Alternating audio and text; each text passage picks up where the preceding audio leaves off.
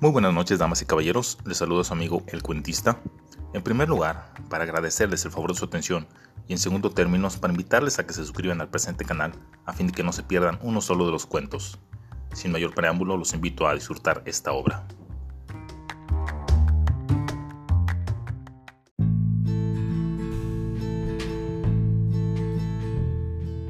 El abuelo, de Manuel Taper.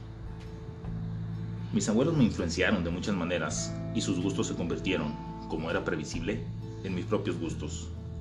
Como mi cama estuvo algún tiempo en la habitación de ellos, yo participaba como espía silencioso de sus riñas, sus chistes y sus recuerdos. Mi abuelo prendía el radio y en las tinieblas escuchábamos melodías del recuerdo. Jugábamos a adivinar quién era el cantante y cómo se llamaba tal canción. Así siempre me quedaba dormido escuchando un vals o un tango de Gardel, del que me aprendí varios temas. Fue en esa época en que terminaba mi educación secundaria en un colegio parroquial, en que vine a descubrir hasta qué punto me sirvió haber aprendido a cantar tangos.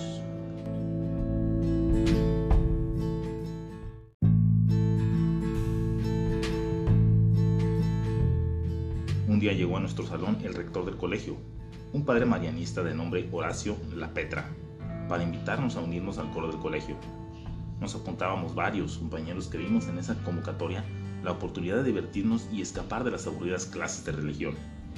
Casi al final del año lectivo, el sacerdote nos llamó para decirnos que debíamos prepararnos para una actividad importante que deseaba realizar. Estábamos intrigados, pero a la vez desconformes con el anuncio porque veíamos que nuestras vacaciones de fin de año se iban a pique. El sábado siguiente estábamos todos reunidos en el salón de actos cuando llegó más entusiasmado que de costumbre decirnos que estábamos comprometidos a cantar en el asilo de ancianos de la localidad. Tenemos que comenzar de nuevo, muchachos. No vamos a llegar a con los abuelos con villancicos, porque nos sacan corriendo. Hay que cantarles algo que a ellos les guste. ¿Alguno de ustedes sabe música vieja? Nos preguntó. Yo, padre, le dije levantando la mano. Bien, ¿qué te sabes? me preguntó. Comencé a cantar Esta noche me emborracho, de Gardel. Me miró un poco desilusionado por mi voz, pero al final dijo, bueno, por ahora está bien. Voy a ver qué instrumentos tenemos para ponernos a ensayar de inmediato. Los ensayos nos quitaron buenos fines de semana, pero al final pudimos hacer algo decente. Mi voz aguda, opaca, decía el padre para no hacerme sentir mal, fue potenciada gracias a los esfuerzos de mis compañeros, quienes se destacaban con la guitarra, el violín, el piano y el coro. Por suerte en el asilo tenían un viejo piano de cola, así que no tuvimos problema.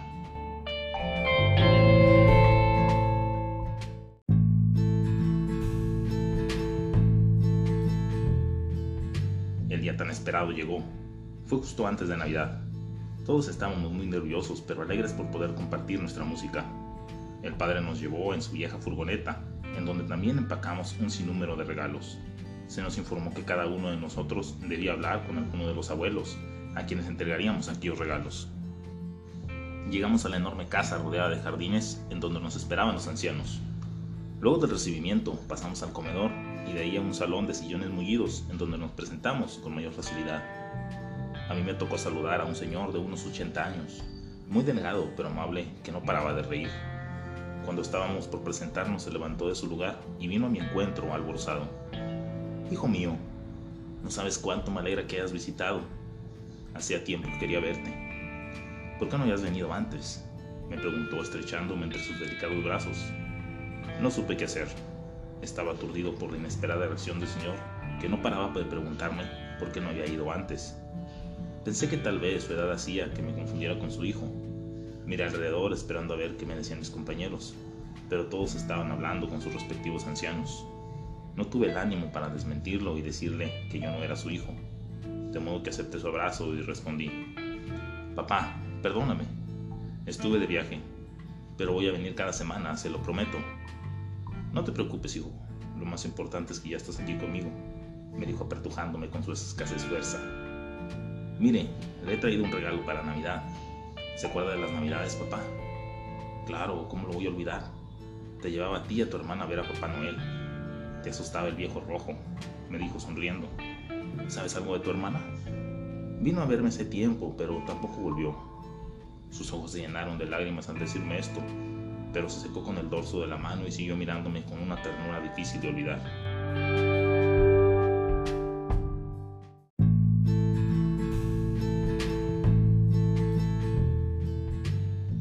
No es momento de llorar, papá. Hemos venido a traerles una serenata, le dije. Estaba a punto de ponerme a llorar yo también. Volté a mirar a mis compañeros y los vi tristes. Sus sonrisas no eran las de siempre. Bueno amigos, me parece que ha llegado la hora de cantar.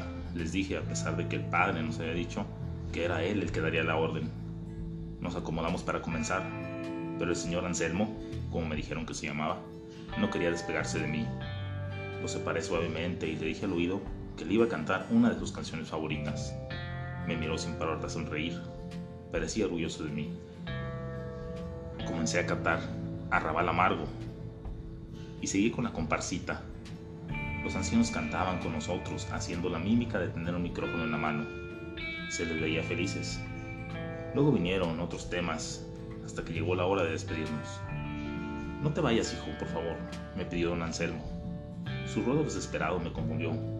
Nunca había visitado un asilo de ancianos, y esto que pasaba era completamente ajeno a mis posibilidades de entendimiento. Voy a venir seguido, papá, le prometí. Me abrazó una vez más y sintió con la cabeza. Sus ojos lucían apagados, como si supiera que yo no volvería jamás. Un rato después, y ya dentro de la vieja furgoneta, dimos rienda suelta al llanto. Parecíamos unos chiquillos de cuna que no encontrábamos consuelo. El padre no nos dijo nada, también sus ojos se veían vidriosos. El resto del viaje lo hicimos en silencio. Llegamos al colegio y nos despedimos como si algo de aquella senectud se nos hubiera pegado. Antes de salir me acerqué al padre para contarle lo que había pasado. Sí, te entiendo.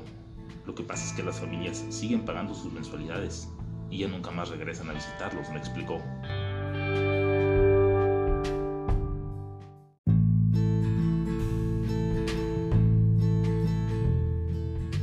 A partir de esa fecha, cada vez que podía, fui a visitar a don Anselmo. Me contó infinidad de historias que sus compañeros estaban cansados de escuchar, pero que para mí representó todo un descubrimiento. En una de esas visitas lo encontré conversando con un señor que yo no conocía. Apenas me vio, dijo, ven hijo, quiero presentarte a la albacea. El hombre me miró con cara de sorpresa. Yo no sabía cómo decirle que don Anselmo me había tomado como su hijo y que no me había atrevido a contradecirlo. Por suerte entendió sin que tuviera que decirle nada. Mucho gusto, me presenté dándole la mano. Conversamos un rato. Cuando estaba por marcharse le dije, lo acompañé a la salida, señor Quintero. Él se despidió de don Anselmo y yo lo seguí. Una vez estuvimos en la calle, le expliqué la razón de mi presencia. Me dio una palmada en el hombro a la vez que me decía, lo entiendo muy bien y te felicito. Don Anselmo no merece los hijos que tiene. ¿Y no se podrá hacer algo? Me atreví a preguntarle. Era una idea que hacía tiempo rondaba mi cabeza. Algo así como que solo pueden heredar si están al pendiente de don Anselmo y le visitan. Claro que se puede hacer eso. No lo había pensado antes. Solo hay que introducir una cláusula de cuidador al testador en caso de enfermedad, aunque tal vez no sea necesario. ¿Cómo así? le pregunté. Basta con decirles que ya está la cláusula. Hablaré con sus hijos. Buena idea. A la semana siguiente llegaron. A la primera en reconocer fue a la hija. Las lágrimas de don Anselmo brotaron de inmediato. Ahí me di cuenta que mi presencia en ese lugar ya no era necesaria.